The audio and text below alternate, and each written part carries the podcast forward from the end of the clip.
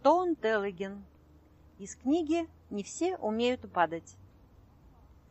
Когда белка проснулась однажды утром, она услышала тихий стук в стену. «Кто там?» — спросила она.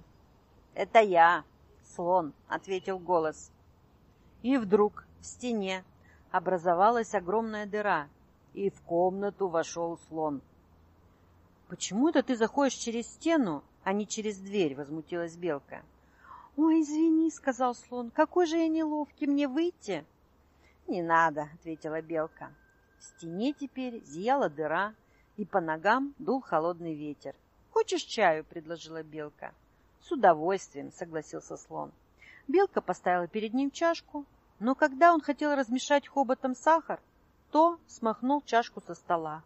«Ой-ой-ой!» — воскликнул он и попытался поймать чашку, но по ошибке подхватил стол. «Успел!» — воскликнул он, но тут заметил свою ошибку и отпустил стол, который рухнул прямо на чашку и развалился. «Ах, прости меня, пожалуйста!» — сказал слон и смущенно опрокинул шкаф и стул. «Мне, пожалуй, пора», — сказал он, и, потупившись боком, протиснулся в дверь. «Ой, извини меня!» — крикнул он. «Прости!» Белка ничего не ответила. «Наверное, — подумала она, — тут уж ничего не поделаешь». Так она и сидела на полу, посреди черепков и осколков, в комнате с дырой в стене. А ведь это хороший повод переехать, подумала она и довольно потерла лапками.